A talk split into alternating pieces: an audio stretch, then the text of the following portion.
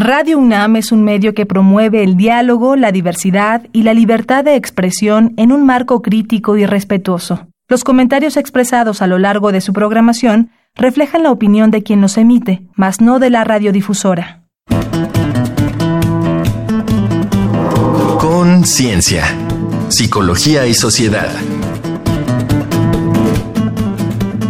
Apego infantil y desarrollo emocional. Bienvenidos a Conciencia, Psicología y Sociedad, programa de la Facultad de Psicología y Radio UNAM, transmitiendo a través del 96.1 de FM en Radio UNAM. Les saluda la doctora Mariana Gutiérrez Lara y quiero darle la bienvenida a la doctora Tania Rocha, con quien compartiré esta conducción debido a la ausencia en esta ocasión de Berenice Camacho. ¿Qué tal, Tania? Muchas gracias, Mariana. Pues aquí andamos. Eh, muchas gracias a quienes nos están escuchando y, por supuesto, a nuestro invitado. El día de hoy definitivamente no se pueden perder este tema. Yo creo que si lo supiéramos todos y todas tendríamos menos problemas en nuestra relación. Ya veremos de qué hablamos. Ya veremos. Van a ver que va a ser sumamente interesante. Los vamos a invitar también a nuestro sitio de podcast, radiopodcast.unam.mx. Y con esto comenzamos. Apenas nacen con su primer llanto, instintivamente los bebés humanos buscan la proximidad y el contacto de su madre u otra persona capaz y dispuesta a cuidarlos y protegerlos, con lo que disminuye su estrés y ansiedad. A lo largo de los siguientes meses y años, la dinámica y la calidad del vínculo emocional que establezcan con su cuidadora o cuidadores primarios será trascendente para su desarrollo cognitivo y su capacidad futura para relacionarse con el entorno físico y social. A esta conclusión llegó John Bowlby hacia la década de 1960 con su teoría del apego, misma que ampliaría Mary Ainsworth. El vínculo de apego opera como un sistema de regulación emocional cuyo objetivo principal es dar al bebé una experiencia de seguridad. Si el cuidador entiende y responde oportuna y adecuadamente a las señales de cambio de estados del bebé, le permite así regularlos. Aunque las conductas de apego del bebé, como llorar, succionar, sonreír y aferrarse, no se dirijan a una persona específica, el lazo afectivo que lo reúne a uno o dos cuidadores primarios en el espacio perdura en el tiempo. En función de las respuestas y conductas de sus cuidadores primarios, el niño o niña puede desarrollar un apego seguro o no seguro. Cuatro factores centrales de la conducta del cuidador son la sensibilidad o insensibilidad a las señales y comunicaciones del niño, la cooperación o interferencia con su comportamiento, la aceptación o el rechazo y si se muestra o no accesible a sus necesidades. Así, el desarrollo socioemocional de nuestros hijos e hijas depende en gran medida de cómo entonces interactuemos con ellos. Para atender sus necesidades cognitivas e influir en su adecuado desarrollo cerebral, debemos brindarles experiencias de estimulación, experimentación y refuerzos oportunos durante sus primeras etapas de aprendizaje. Entonces, ¿por qué es importante el apego infantil y cómo depende de los padres un apego seguro del bebé? Para responder estas y otras cuestiones nos acompaña Fernando Salinas Quirós, doctor en psicología por la UNAM y docente de la Universidad Pedagógica Nacional. Él es miembro fundador de la Academia Internacional de Psicología LGBT y Disciplinas Relacionadas y vicepresidente de la Red Iberoamericana de Apego. Bienvenido, doctor. Muchísimas gracias por estar con nosotros. No, hombre, muchas gracias a ustedes por la invitación. Muy contento de estar por acá. Bueno, pues vamos empezando con este tema, Tania, que tú decías al principio que nos iba a generar mucho interés por las implicaciones que tiene para la vida total de los humanos. Así es, y vamos a ver si me desmiente o no, Fernando. Fer, explícanos, ¿qué es esto del apego? Y para empezar, ¿por qué es tan importante en el desarrollo infantil? La verdad es que creo que hacen un trabajo de investigación espléndido y acaba de ser definido muy minuciosamente. El apego es un vínculo, es un vínculo afectivo, no todos los vínculos afectivos son de apego, que a veces eso pasa, todo lo queremos ver con la óptica del apego. Se trata de un vínculo particular entre cuidador-bebé, eh, el cual es relativamente estable y duradero en el tiempo, y que es proceso de una co-construcción. Por lo tanto, como teoría, a mí me parece de lo más relevante, porque sale de una visión adultocéntrica, donde todo viene de parte del adulto, sino que permite eh, concebir al niño y a la niña como un sujeto activo con necesidades que pueden o no ser resueltas por el adulto, pero que también elige, que también pone de su parte para co-construir esto y que es a través de la interacción repetida en el tiempo que se establecen eh, modos de relación que eh, otra bondad de la teoría es que eh, tiene la parte observacional por medio de conductas. Ustedes hablaban por ahí de ciertas conductas que no son exclusivamente de apego, pero que están al servicio de la organización del apego, como el llanto, la succión, la aprensión, son, eh, nacemos en un estado de vulnerabilidad que necesitamos un otro que nos cuide. Entonces, esta organización requiere de dos partes y también mencionaban ustedes la parte que hace el adulto. Digamos, es una ecuación donde hay una necesidad de ser protegido, pero también un adulto que lee, interpreta y responde a las necesidades del niño. ¿no? Me gusta la idea de que las señales son múltiples y bidireccionales, no nada más de, de un pequeño que necesita cuidado o de un adulto que quiere o no dar un mensaje hacia el pequeño, ¿no? ¿De qué depende entonces, hablando de esta relación bidireccional, doctor, de qué depende que este apego sea positivo o saludable y que pueda generar vínculos de calidad? Digamos, la definición más sencilla de apego seguro, que es a lo que le pegamos, es lo que queremos, es hacia donde hay que llegar, es el uso de ese o esos cuidadores como una base de seguridad. Eh, esto es como cuando uno carga su celular, está un rato con la cercanía y la proximidad literalmente cargando baterías. Y esa batería y esa concepción previa a la teoría del apego que se tenía de la dependencia como algo negativo, la dependencia es un prerequisito y algo positivo porque genera entonces la confianza suficiente para explorar. Entonces el fenómeno de la base segura es tan sencillo como el equilibrio entre la búsqueda de proximidad y la exploración. Un apego seguro, entonces, se refiere al uso del cuidador como una base de seguridad. Digamos, en nuestra tipología hablamos de eh, apego organizado y apego desorganizado. Dentro del apego organizado, esto se requiere que eso se refiere a que se organizan las conductas de cierta manera. Está el seguro, del cual ya hablé, y hay el inseguro se divide en dos, el evitativo eh, y el ansioso. Y por último, que son los casos más graves y donde, por ejemplo, ahora que decía la doctora Mariana, la gente que hace clínica, sobre todo, yo estoy 100% en investigación desde hace un tiempo, pero los niños y las niñas con apego desorganizado precisamente no logran organizar una estrategia de relación generalmente son hijos e hijas de, padres eh, abusadores, violentos, eh, etcétera, donde no sé cómo va a ser esa respuesta. Básicamente lo que hace este, este vínculo es que genera una expectativa, como ustedes bien dicen. Y acá la expectativa no sé si va a ser un golpe, una quemadura de cigarro, un abrazo. Entonces el, el comportamiento no se logra organizar. Entonces, recapitulando, para utilizar la jerga nuestra, sería apego organizado o desorganizado, y dentro del organizado, seguro e inseguro, y el inseguro a su vez se divide en otros dos. Y que dicho de otra manera, para quienes nos escuchan, que estemos justamente en esta posibilidad de ser receptivos a las necesidades del bebé sin estar encima de él sofocando esas mismas necesidades. Es un equilibrio del que estás hablando. Correcto, y de hecho, en los métodos de evaluación, que son pues muy complejos y muy eh, sofisticados, lo que justo Mary Ainsworth se dio cuenta era que aquellos niños con apego seguro tenían adultos que, lo que tú decías, Tania, leen, interpretan y responden correctamente. Ahí viene lo bueno, muchachos. Ahí viene lo bueno. Vamos a hacer una pausa porque hay mucho que hablar acerca de la crianza sensible y responsiva de la que está hablando el doctor, porque sí, si no tenemos a alguien que observe con atención y con cuidado a la otra persona, difícilmente va a poder dar una respuesta puntual.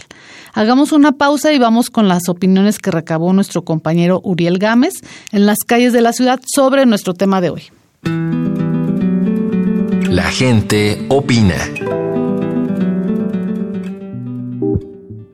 Esta semana en Conciencia, Psicología y Sociedad hicimos las siguientes preguntas. ¿Cómo recuerdas la relación de afecto con tu mamá y tu papá en tu niñez? ¿Consideras que la forma en que te vinculabas con tu mamá o tu papá ha influido en cómo te relacionas con otras personas? Por ejemplo, con tu pareja, ¿y en qué forma? Escuchemos las respuestas. Lourdes López. Pues algo distante. Mi mamá no estaba en casa porque yo tenía una hermana con discapacidad, entonces la tenían que llevar a terapia y pues mi mamá la verdad estaba muy ausente en mi infancia. Lo mismo, él trabajaba todo el día, de lunes a, sábado, el único día que lo veía era los domingos, pero tampoco nunca estuvo muy presente. No, creo que mis relaciones personales las he sabido separar de mi vida familiar. Héctor Martínez, 35. Ah, considero que estrecha. No eh, fue una ama de casa, pero es la que estaba más tiempo en casa conmigo cuando era pequeño. Con mi papá fue distante, él se encargaba de proveer, pues ausentaba toda la jornada laboral. Sí, claro. Considero yo que tanto negativa como positiva. No me gustaría ser padre, en realidad. la paternidad y yo no nos llevamos. Adriana, 32. Pues yo tengo recuerdos muy lindos con ella siempre intentó llevarse bien con nosotros y ser una madre afectiva y apapachona. También creo que por las situaciones que vivíamos en casa era más común sentir el afecto de mi mamá, pero en otras cosas como que siempre intentaba comprarnos cosas que queríamos o necesitábamos o darnos la mejor educación o cosas por el estilo, creo que así nos demostraba su afecto. Sí, creo que replico en, muchas maneras la forma en la que mi mamá nos demostraba su cariño o la forma en la que mi papá no expresaba a la manera en la que yo no expreso mis emociones.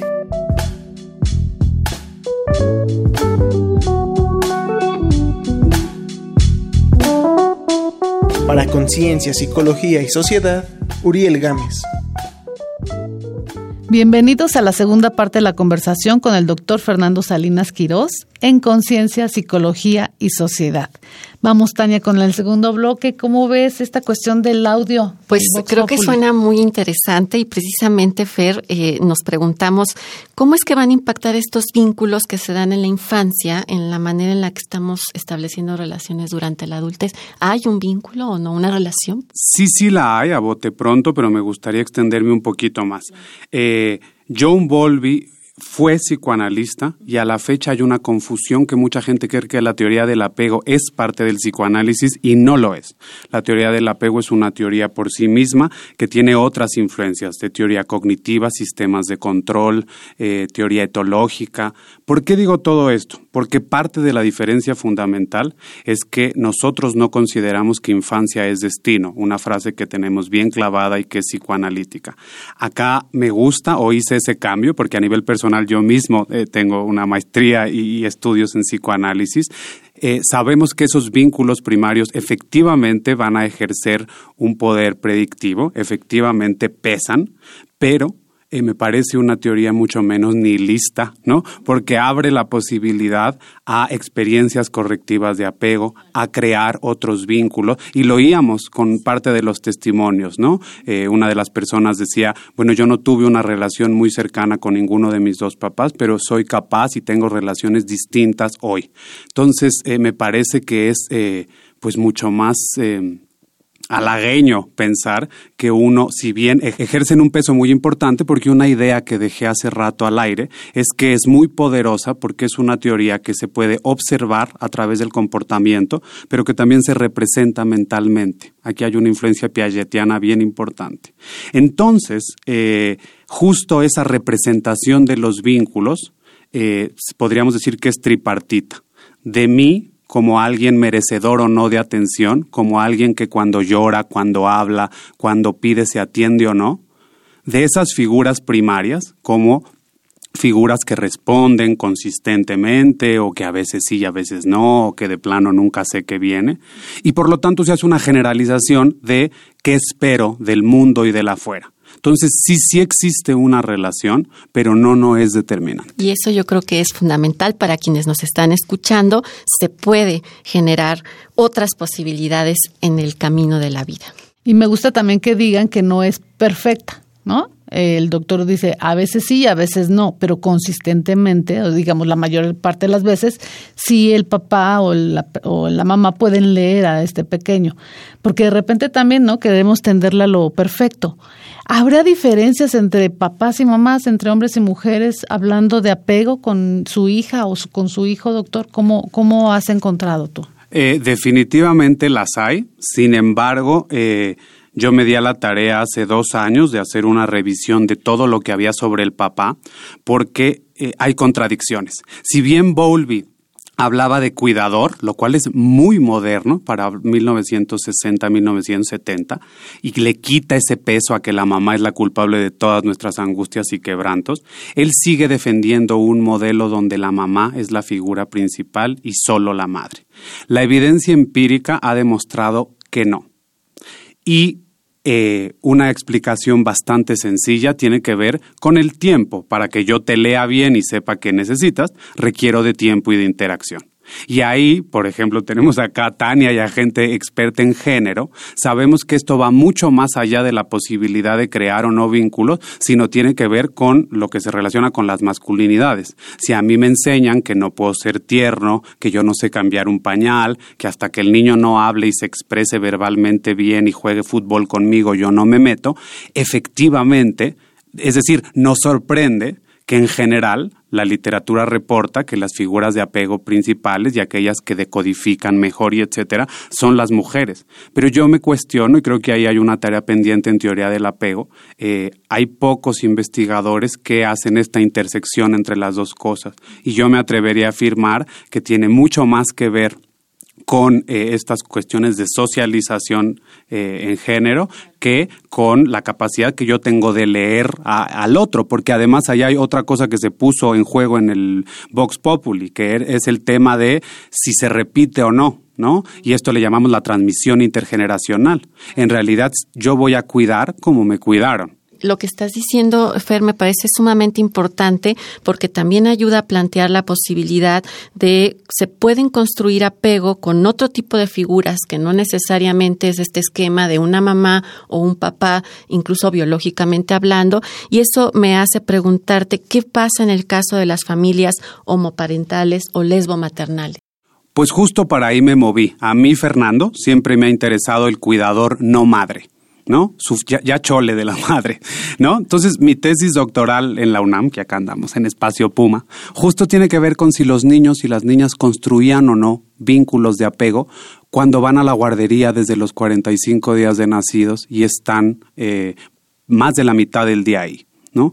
Ese fue como un primer, una primera línea con algunos años de investigación. Sobre tu, su, sobre tu pregunta en particular, eh, yo me declaro un hombre maricón que aspira a, a convertirse en padre y que me parece que no encontraba en la enorme mayoría de teorías psicológicas un modelo que no patologizara algo que no es la familia tradicional, mamá, papá, camioneta, perritos. Entonces, todos los que no entramos en eso, estamos en carencia, estamos en falta, estamos en una serie de palabras que patologizan. Entonces yo encontré en la teoría del apego eh, algo que venimos platicando acá muy sencillo, que es bueno, si depende de la calidad del cuidado, y si eso no tiene que ver ni con la biología ni con el tipo de configuración familiar, se pueden evaluar los vínculos de apego en diferentes configuraciones familiares. Y sabemos, porque además es de los pocos estudios en psicología del desarrollo eh, longitudinales, es decir, esos niños que estudió Mary Ainsworth hoy son abuelos y los seguimos siguiendo, valga la redundancia. Sabemos que un apego seguro es un paraguas protector del desarrollo, me gusta decir, no garantiza la salud mental, pero es un paraguas importante.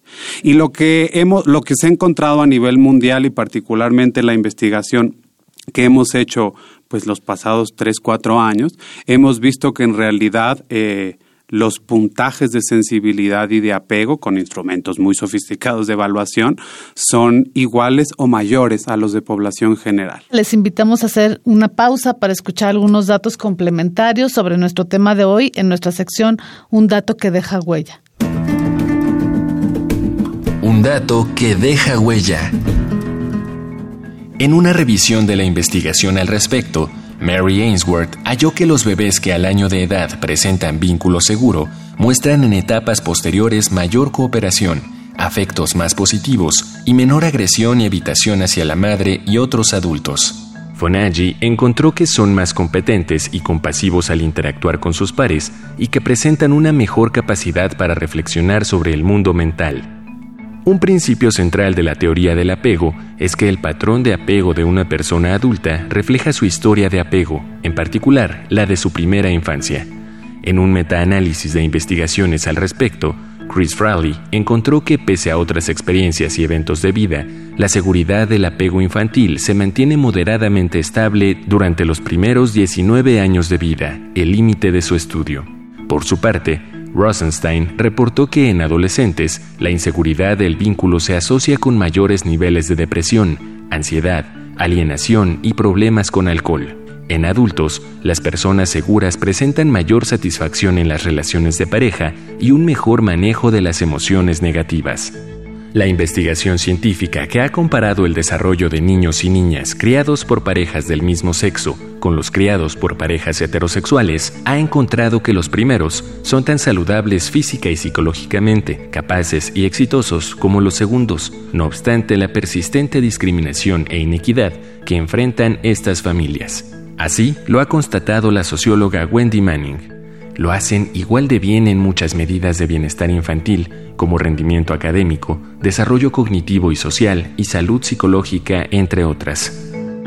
Gracias por continuar en sintonía con Radio UNAM. Estamos en la última parte de nuestra conversación con el doctor Fernando Salinas Quirós acerca de nuestro tema apego infantil y desarrollo emocional. Tania. Bueno, pues yo creo que como ya nos señalabas, Fer, hay posibilidades muy importantes. Estas relaciones primarias son eh, fundamentales en el desarrollo de los infantes y desde ahí quisiéramos preguntarte, ¿Cómo es que la psicología podría pues aportar o transformar, eh, si así lo ves tú, estas relaciones, estas primeras experiencias que podrían justo andar entre lo inseguro, inestable, no organizado? Eh, hay un debate sobre las diferentes maneras de intervenir, si más es menos o menos es más. Y lo que se ha demostrado a nivel metoanalítico es que intervenciones breves, directamente con las diadas y a través sobre todo de video feedback, esto es grabarlas y sobre la misma graduación, de grabación ahí en caliente con, con la mamá eh, o con el cuidador, eh, reconocer y privilegiar lo positivo. Siempre tiene que haber algo bueno, ese niño está vivo, por más allá que haya problema, y a raíz de, de ahí ayudar justo a la, a la, a la mejor lectura, eh, interpretación y respuesta que dan los cuidadores. Es impresionante la evidencia eh, sólida al respecto que hay que justo con estos programas de videofeedback para promover parentalidad positiva, eh, hay un aumento en la sensibilidad y por lo tanto un cambio en el estilo de apego de, de las niñas. Bueno, doctor, pues muchísimas gracias por tu presencia. Este tema nos da para muchísimo más. Tú ya nos comentas las repercusiones que tiene para la vida de las chicos, primero niños y después adultos, en su vida completa y eh, pues ojalá tengamos la oportunidad de compartir el espacio otra vez contigo.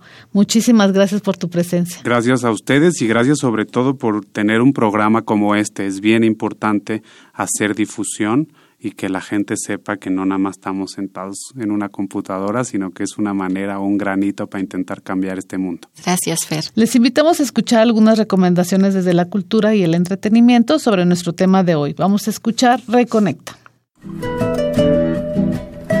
Reconecta. Recomendaciones culturales sobre el tema de hoy.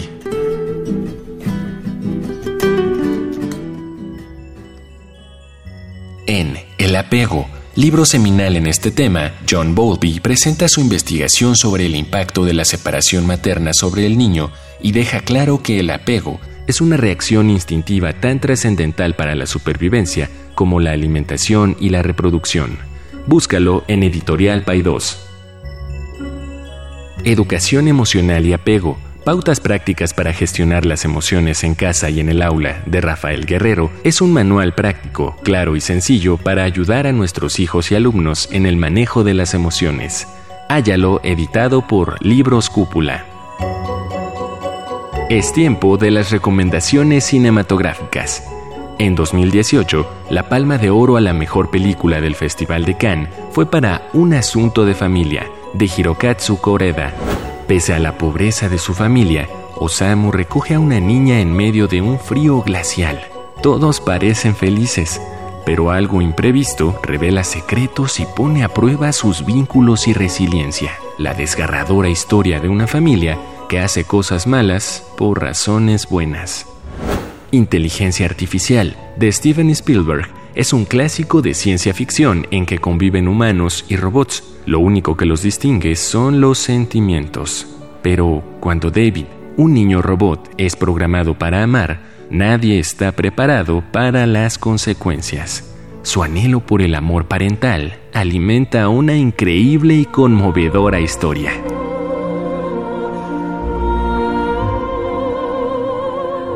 Te dejamos con Phil Collins y En mi corazón vivirás, banda sonora de Tarzán, película de los estudios Disney. Cómo me apena el verte llorar. Toma mi mano, siéntela. Yo te protejo de cualquier cosa. No llores más, aquí estoy. Hemos llegado al último momento de nuestro programa de hoy. El programa eh, con el doctor Fernando Salinas Quirós creo que nos dio mucha información acerca del apego infantil y de la regulación emocional. Eh, gracias por la presencia del doctor. El doctor, habíamos comentado, es doctor en psicología por la UNAM y docente en la Universidad Pedagógica Nacional.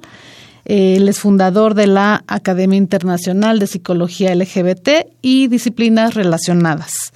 Entonces, Tania, cerremos entonces en los comentarios finales antes de despedirnos, por favor. Pues muchas gracias y creo que ya se dijo, el apego, el estilo de apego es fundamental, sobre todo por esta visión que pueden crear los niños y niñas sobre sí mismos, como lo decías, puedo ser un ser amado o no amado. Y creo que eso es sumamente importante. Reiterar que el vínculo eh, va más allá de los estereotipos, no es tanto la persona, sino la forma de estar.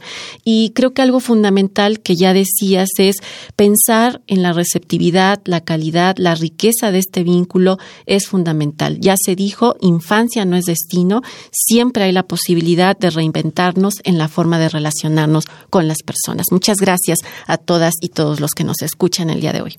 Muchas gracias, Tania. Nos despedimos ya. Gracias a la Facultad de Psicología, a la producción al otro lado del espejo y a Radio UNAM. Los invitamos a encontrarnos en la siguiente emisión. Yo soy Mariana Gutiérrez Lara y a nombre de todo el equipo agradezco su sintonía y les invitamos a seguir aquí en Radio UNAM. Hasta la próxima. Conciencia, psicología y sociedad. Del otro lado del espejo participaron Marco Lubián, voz en off, Ana Salazar, guionista, Augusto García Rubio, vinculación e información, producción, Frida Saldívar.